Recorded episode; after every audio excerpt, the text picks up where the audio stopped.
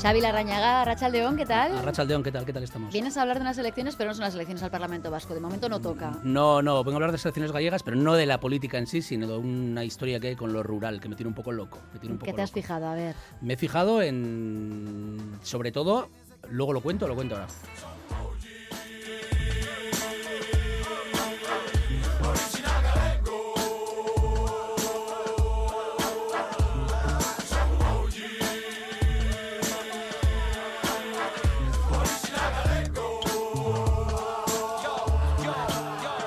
Ti te llama la atención eh, la parte rural? Sí, me llama la atención la responsabilidad que se le ha echado a la, a la- a la cosa rural. Lo voy a tratar de explicar. Bueno, de las elecciones me, sorprende, me sorprenden varias cosas. Eh, no tanto la política. Me sorprende primero eh, la noche electoral. Eh, tienen un mérito. Yo, yo les admiro muchísimo a la gente que está en la noche electoral, porque desde las 8, cuando hay un 1% eh, escrutado, empiezan a hablar. Te digo, te quedan cuatro horas y. primero con las encuestas, luego con 1%, 3%.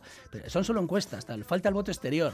Y ya vengo yo es- diciendo. Lo mejor es que se analiza eh, con tanto de participación, Sí, eh, sí. las encuestas. Hay un análisis para cada eh, dato que se va conociendo a lo largo de la noche que luego quedan en la nada. No Sí, valen sí, para, o sea, no para valen mí- para nada para mí son unos auténticos- ya hay un escrutinio. Sí, para mí son unos héroes. Igual dicen 6% y vamos a comentar. Y entonces comentan, ¿no? 8%. Y tienes que decir algo original. Entonces yo que lo sigo, el otro día lo estuve siguiendo con el, con el sistema este y decía, ostras. Y claro, había uno que decía, yo lo vengo diciendo, hombre, llevas cuatro horas hablando, en algún momento ha tenido que caer la verdad que tú has dicho. Es bastante sencillo, ¿no? Eh, para mí realmente me parecen unos héroes y en eso me fijé en más cosas. Eh, me fijo que el estilo Ferreras, voy a definir un poco el estilo Ferreras, que es hacer noticia de la no noticia. Me explico. Ferreras dice, eh, ¿Han salido ya los del PP? Conectamos con los donde. No, no han salido los del PP. Pero ya ha hecho noticia de que no han salido los del PP y luego han salido. Está en permanente tensión cinco horas. Me vuelve un poco loco y creo que se ha pegado ese estilo por todas partes. De todas maneras, de lo que venía a hablar no es tanto de política, sino de la responsabilidad que se le ha echado a lo rural. ¿no? En 1955, un titular de la, voz voz de Asturias ponía: Pega un tiro a un hombre con bastantes malas intenciones, evidentemente. y aquí se está diciendo: el sistema electoral sobrerepresenta al voto rural. Es decir, ya le estás cargando la responsabilidad a los pobres eh, Que gente no, que, tiene- vive- no tienen derecho a votar. que no tienen derecho a voto, que de eso, bueno, voy, voy a hablar un poco de eso. A alguien hay que echarle la culpa, ¿no? Sí, porque una cosa es explicar el voto, solo entiendo que se explique el voto, otra cosa es culpar, ¿no? Y lo que están, con- yo no sé, ya repito que aquí no vengo a hablar de política, pero después de cinco mayorías, estar todavía, que si el pueblo, que si lo rural. Eh, me hace gracia que se dice, sin la Galicia rural, eh, el PP tendría 35, 35 diputados. Bueno, y sin los viejos también, y sin, Claro. y sin los arios Y sin también. los votantes del PP no te digo nada. claro, y los votantes del PP. Y es una cosa que no solo pasa allí. Eh, yo me acuerdo cuando ganaba el, el PSOE, decían, claro, sin Andalucía y Extremadura, claro. O ahora dicen, no, sin el País Vasco y Cataluña, claro. O sin los jóvenes, o sin o incluso aquí también a veces se dice, ¿eh? y sin Álava, y con Álava. Ya. Es decir, Sí, a conveniencia, si, te sale bien, si no te sale bien, ¿no? Y yo he hecho un poco en repaso la- de, la, de, la, de la brasa que se, la- que se le está adaptando a la gente de pueblo de Galicia, la pobre gente de pueblo de Galicia que votará de todo, y aunque vote lo que vote, por ser de pueblo no significa nada, ¿no? Y bueno, están venga a decir que tienen influencia de las monjas que los párrocos les eligen el voto, que los caciques les ponen el voto, que les ponen el voto en la mano, que les regalan bolis y gorras. Que yo digo, hombre, a mí en la Granera, el medio de Bilbao también me regalan bolis y gorras, no son tan... eh, esto, lo he leído varias veces, que no tienen internet y que por eso solo siguen la tele gallega. Y digo, hombre, ¿Ah, sí? no, sí, y digo, hombre, eh, no lo sé. Y, y- y ya críticas más duras, ¿no? Que están estancados en 1936. Hay uno que ponía, han claudicado en su incultura. Para eso les hemos llevado la educación. Digo, para que te voten a ti, te han, llevado la educación para que te voten a ti. Entonces, eh, o sea, me parece que es un desconocimiento total del pueblo, que tiene derecho a votar lo que sea, y, y que sirve como culpa, pero no como, no como explicación. Les han llamado, yo he hecho un poco de analfabetos, sumisos, catetos, paletos, aldeanos, cazurros, cobardes, siervos, sumisos. Otro ponía, hay mucho tonto en el campo. Pero, Joder. ¿eso se ha escrito? Sí, sí, y he ¿Eso cogido una, una cosa de muy pequeña. sí, sociales, sí, sí, de todas partes he cogido y muy pequeño. Y yo siempre que leo esto digo, bueno, tu autocrítica es buenísima. Sí, sí, sí, autocrítica En, en lo demás. Sí, sí. ¿Y en qué quedó aquello de la España vaciada? Pues la España vaciada eh, quedó en nada. Es verdad que ya se dejó de usar palabras como pueblerino, jebo, aldeano. Hubo una época que se dejó de, como de usar esto, ¿no? que todo era happy flower, vida sostenible, eh, todo guay, atardeceres, la gente salía fotos, sacaba fotos en el campo, queso, tal. Eh, hubo tres libros importantes, La España vacía de Sergio del Molino, contra la España vacía de Sergio del Molino, pero a mí uno tercero que me gustó mucho, no sé si lo has leído, Un hipster en la España vacía, de Daniel Gascón. Este libro me resultó buenísimo porque ya adelantaba un poco la deserción que iba a haber, ¿no? En este libro hablaba de un tío que iba a un pueblo muy pequeño de Aragón y montaba un taller de nuevas masculinidades, hacía yoga, promovía la quinoa y bueno, ¿cómo te crees que le fue? Pues, ¿Cuánta gente había en el pueblo? Muy poca y, Claro. y, y- y no, no lo cogieron muy no bien. sé si lo entendieron bien. Eh, claro. No lo entendieron bien. Entonces yo creo que salvo excepciones ha sido una, un- una especie, una especie de moda, un idealismo de, de pega que ha ido bien.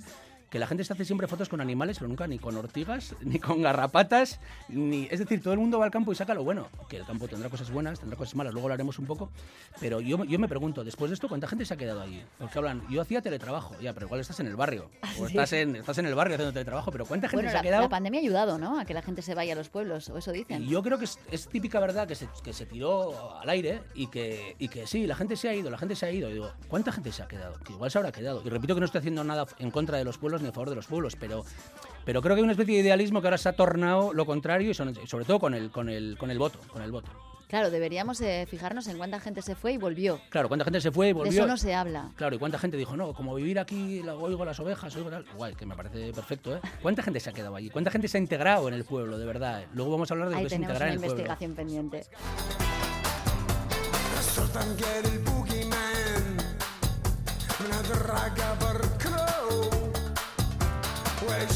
Schäden Está claro que el urbanita sigue mandando mucho. Sí, el urbanita manda a los medios, manda en todas partes el urbanita. Realmente la gente de pueblo, mucha gente de pueblo, incluso cuando acaba siendo urbanita y desprecia un poco lo que tenía antes el origen, ¿no? Eh, hay muchos urbanitas que incluso no tienen pueblo. Voy a tratar de explicar esto. En Navarra, por ejemplo, en Madrid también mucha gente tiene pueblo. Aquí en Vizcaya también mucha gente tiene pueblo. Tener pueblo significa que tienes de alguna manera una relación familiar o algo que conoces un poco de qué va eso, ¿no? Sabes, no lo idealizas tanto porque sabes que tiene sus cosas buenas, sus cosas menos buenas. Eh, incluso de chavales, la gente que tiene pueblo idealiza el pueblo, ¿no? Yo como las fiestas del pueblo en ningún sitio, viviría en el pueblo. Y los que no tienen pueblo eh, son como... se sienten mal. Yo, a mí me ha pasado. Yo, claro, yo mi pueblo era Santurchi, yo era de ahí, no tenía otro pueblo. Eh, claro, la gente que no tiene pueblo volvía en septiembre y los otros le hablaban, pues eso, de cosas de... he atrapado un gato, he, hecho, hecho cosas de esas. Yo creo que en los pueblos se ligaba más, se conocen antes otras cosas, se bebe antes, se va de fiestas antes, muchas cosas, ¿no? Pero luego, eh, este concepto de libertad luego va cambiando y la libertad va pasando a la ciudad, ¿no? La ciudad se va... Entonces el idealismo ya baja un poco, ¿no? Y entonces yo veo que mucho urbanita toma el pueblo como se toma los pisos de estudiantes. Cuando el domingo aparece el del pueblo, que trae verduras, trae, trae cosas guay, vale, pero tú te quedas en la ciudad, tú quieres que te traigan. Vivir, vivir, vivir es otra cosa, ¿no? Es un poco lo de Teruel existe. Que Teruel existe molaba hasta que empezó a incordiar. Y entonces ya decían, bueno, Teruel existe eh, un poco menos. Teruel, cuando Teruel vota ya, es, ya, ya no hace gracia. Ya mola, ya mola menos. Había un personaje de Chekhov, un burócrata que vivía en una aldea perdida, y este decía, la patria, la verdadera Rusia, son Moscú y San Petersburgo, y lo demás es provincia. y, y, yo creo que mucho urbanita piensa eso, piensa que, pues sí, lo otro está para visitar, pero de vez en cuando, entonces, tiene una relación extraña. Lo idealiza si le viene bien, y como ha pasado ahora en Galicia, si le viene mal, eh, dice, son unos todos unos paletos y no se enteran de la fiesta. Claro, es que en el pueblo hay cosas buenas y cosas malas. Sí, hay cosas buenas y cosas malas. Eh, yo que vivo en la ciudad, dejaré las cosas buenas a la gente del pueblo, que ellos sabrán, y sé que hay, hombre, no estoy, sé que hay muchas cosas buenas, eh, pero hay unas cosas, lo de Harry Chiqui Inferno Undi es verdad, es verdad, y luego hay unas cosas con el pedigrí, hay como dos cosas a mí que me tienen un poco loco, una cosa lo del pedigrí, ¿no? De quién es del pueblo, ¿no? una vez una entrevista a un pastor galés, un pastor de Gales, y este decía, en mi aldea eh, no una generación, dos, tres generaciones tienes que ser de esta aldea para que te consideren aquí. Y esto no es un chiste, decía, esto no es un chiste, esto es verdad, ¿no? Y, claro, en muchos sitios funciona así, ¿no? Eh, yo lo veo en cosas más pequeñas, por ejemplo, cuando llega alguien de fuera y gana el concurso de carnavales, o, algo, o la socatira, me da igual, ¿no? En fiestas, lo primero que... ¿Este tío quién es? ¿Este tío quién es? ¿Y este tío por qué ha ganado, no? ¿Este tío por qué? Entonces, esto del pueblo tiene... Luego la falta de anonimato, que es evidente en los pueblos, tener amante en un pueblo es complicado, ahora quien tenga, y bien. Y luego una especie de fatalismo, de que mucha gente se queda, se queda en el pueblo, ¿no? Leí un reportaje sobre Etiopía, había un sitio que se llama Valle del Olmo, y había un pueblo que se llamaba Dus, y me encantó lo que significaba, ponía lo que significaba, y ponía, todo esto significaba Dus. He visto otros lugares, pero aquí se está bien, así que me quedo. entonces, oh, eh. entonces me pareció el topónimo más eh, fatalista que puede haber y más descriptivo, ¿no? Entonces, esas son las cosas malas, pero hay buenísimas cosas en los pueblos también pero las normales, nada idealizadas, no, no las que aparecen estos días como que, no. Pues igual hay que replantearse el concepto de pueblo, ¿no? Sí, yo creo que hay que replanteárselo porque la gente, eh, cuando te va mal, es decir, yo siempre pongo el ejemplo de Malasaña, que es un poco un, topicazo, pero bueno, desde cualquier ciudad, ¿no? Se ve el pueblo, si no te gusta, como un poco Paco Martínez Soria, ¿no? Que va con el botijo, llega a la ciudad, mira los rascacielos, como que no tienen internet, no viajan. Es una estupidez enorme. Los pueblos hacen lo mismo, eh, es decir, que están conectados a la vida moderna como en cualquier otro lado. Y además, ¿cómo se mide que es un pueblo? ¿no? Porque por el nombre está, claro que no, por Villa de Bilbao. No, por el nombre no. Por los habitantes, ¿qué, es un pueblo? Yo, yo a veces me pregunto, ¿qué es un pueblo? Porque si es cabeza de comarca, igual tiene mil habitantes, pero si está rodeado de pueblos de 47 habitantes, ostras, es, un pueblo grande, ¿no? Eh, es decir, que no hay, no hay un concepto fijo. Eh, y parece como si en las ciudades también la gente fuera cultísima y vamos, saliera, saliera de casa y se fuera a la biblioteca, y de ahí fuera al cine, de ahí fuera a ver la ópera y de ahí y que en los pueblos salen y se ponen a andar en burro. Es, es una estupidez impresionante, ¿no? Es como Atenas frente a los bárbaros, ¿no? Y yo creo que eso es un topicazo que se ha quedado lejísimos. La gente de los pueblos vive con más o menos como las ciudades, más o menos, más o menos. Y, y además siempre hay un pueblo para otro pueblo. No sé si entiendes tú esto, es una cosa un poco complicada. ¿Cómo? siempre hay un pueblo para otro pueblo, quiero decir. Eh, hay gente de Bilbao o de otra ciudad que se cree, bueno, que un, un pueblo pequeño de Vizcaya le parece. Pero uno de Madrid te habla de Bilbao como si fuera. "Ah, Claro. eh, Vaya, vaya. Y uno de Nueva York te habla de, de Madrid como diciendo, pues, pues a dónde voy. Y al revés también. A mí me pasaba al revés, porque claro, en este complejo que te he comentado, que yo no Sí. tenía pueblo porque yo era de Santurce y cuando salía fuera de vacaciones, Sí. decía, no, porque yo soy de un pueblo, de un pueblo cerca de, de Bilbao, y me decía, "Mi- un pueblito y tal, y yo decía, bueno, son 45.000 habitantes, pero Claro, para mí es un pueblo. Claro, claro, es que. Yo quería ser de pueblo. Claro, es que- Quería tener un pueblo. Eh, claro, pues que ahí es un poco, es un poco extraño eso. Y luego, eh, claro, ¿cómo, cómo, ¿cómo se ve esto? Hay gente que dice, no, me fui de Barcelona porque se me quedó pequeño. Y digo, pero tú, o Ya. sea, ¿pero tú qué pasa? ¿Te has recorrido toda Barcelona o qué, o qué? Y al revés también, ¿no? Hay gente que se va, yo qué sé, de Zalduondo a La Guardia y dice, pues ya he ido a una capital. Que a mí La Guardia es muy bonito, pero es un poco el punto de perspectiva. Y por eso, volviendo a las elecciones eh, gallegas, me sorprende un poco que cojan lo rural eh, como si fuera ya, de por sí son tontos. Entonces yo estoy esperando a que ganen otros eh, para ver cómo, cómo nombran los... Ya entonces los habremos alfabetizado, ya no serán cazurros, no sé qué pasará Claro, mira, eso. nos han mandado un meme que pone relojes inteligentes, televisores inteligentes, móviles inteligentes, coches inteligentes y los gallegos ahí a su bola. Y Sí, otro, otro oyente que comenta, hay gente que lleva 40 años viviendo en el pueblo y sigue siendo forastero. Sí, bueno, 40, 100 y lo que sea. Y en los barrios igual. Hay gente que vive en una ciudad y dice, no, porque en mi ciudad, si tú, no, si tú vas a comprar el pan, no, no, te mueves Hasta tanto". que el pueblo no te reconoce no Eh, eres. claro, es como el Gales. Claro, y en la ciudad no estás en la Quinta Avenida tampoco de Nueva York, que es una, no pasa nada con eso, ¿no? No pasa nada. Venga, cambiamos de tema, vamos a hablar del autoengaño.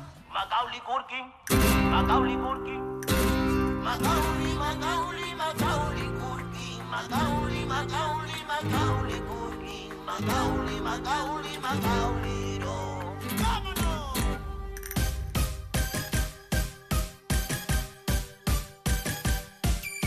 Esto me- me corta con dos. ¿Qué nos quieres eh, contar con- del autoengaño?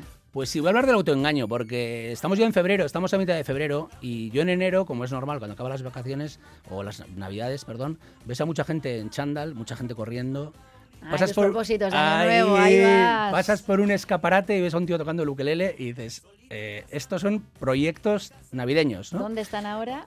¿Dónde, esos mismos, ¿dónde están ahora? Pasó un mes y medio y entre estos proyectos, bueno, el, el del gimnasio es evidente. Tenemos que preguntar al jefe de algún gimnasio, al dueño, a ver si cuánta gente está desapuntado.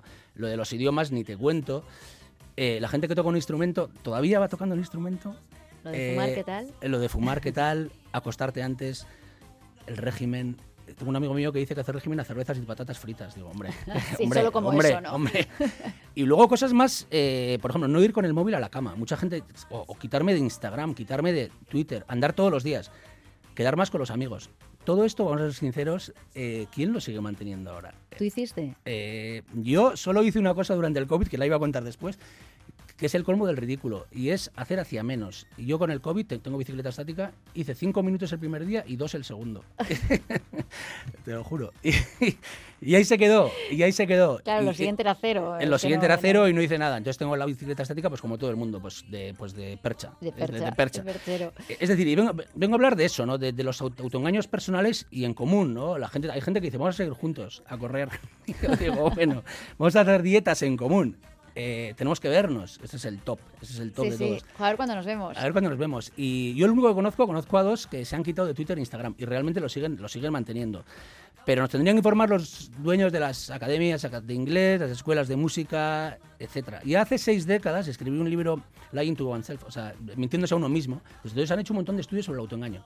El autoengaño, cómo nos, si somos conscientes, no somos conscientes, si de verdad nos estamos autoengañando de verdad, nos engañamos, no nos engañamos, me parece un tema como muy interesante. O sea, nosotros solos, ¿qué pensamos? ¿Y hay autoengaños mejores que otros? Sí, yo creo que sí. Hay un- algunos autoengaños son como vanos, no, no hacen daño a nadie, ¿no? Eh, ¿Te acuerdas en el COVID la gente que hacía pasteles?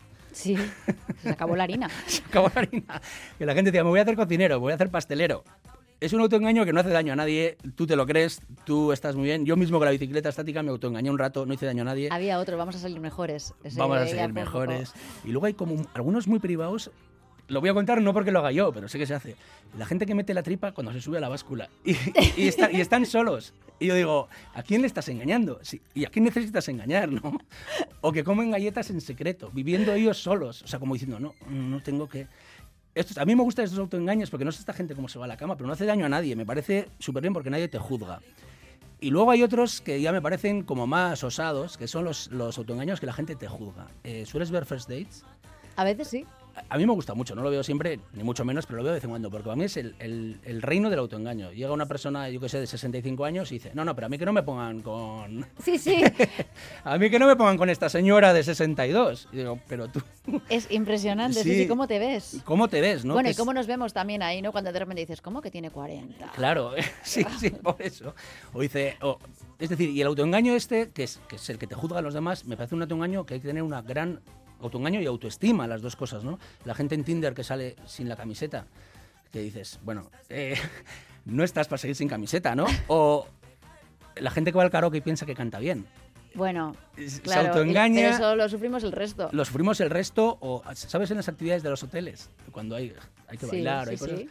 A mí me admira y les tengo una envidia, no celos, envidia loca a la gente que levanta la mano y sale a bailar y a participar. Y yo digo, ¿quién te ha dicho que bailas bien? ¿Quién Envidia o vergüenza ajena, que es lo que Es una ahí. mezcolanza, pero los admiro, los admiro muchísimo. O la gente que dice que sabe idiomas y cuando lo tiene que poner en práctica dices, ostras. eh, Pero sí, se entienden. pero se entienden. Eh, la máxima admiración que he visto aquí yo son eh, con los monologuistas, con algunos, he visto muchos monologuistas, gente que, que se cree que es bueno, que se cree que tiene, que se autoengaña, hay gente que es muy buena y partes del autoengaño para al final ser bueno, ¿no?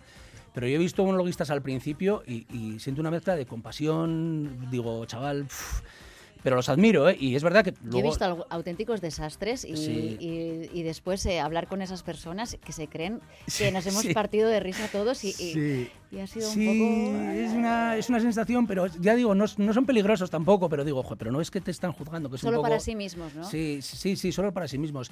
Eh, ¿No se te acuerdas los toreros? Había antes toreros que se creían toreros, pero que eran muy malos y se lanzaban al ruedo.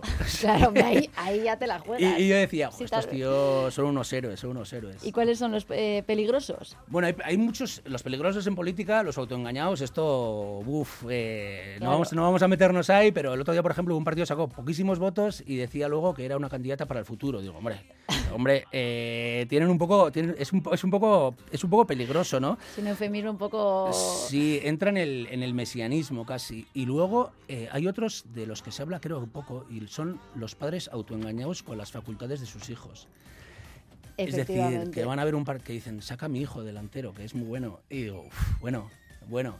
Eh, es decir, estos son casos ya bastante más, más peligrosos y más duros y más eh, uf, complicados, complicados. Y ya el autoengaño en el amor, que si quieres hablamos otro día. Uy, el autoengaño en el amor nos da por- para otro programa. Eh, para, nos va a dar para otro programa. Sí, para sí. otro, pues lo guardamos. Lo, Lo guardamos guardamos. para la próxima Lo semana. guardamos perfecto porque sobre esto tengo mucho. Terminamos de hablar del autoengaño, que Xavi Larrañaga sabe y mucho sobre, sí, autoengaño todos los días. sobre este tema. Autoengaño todos O por lo menos nos ha engañado con ello. Sí, no sé si eso. auto, pero al resto nos lo hemos creído. Es que ricasco, Bueno, Xavi eso, Larrañaga.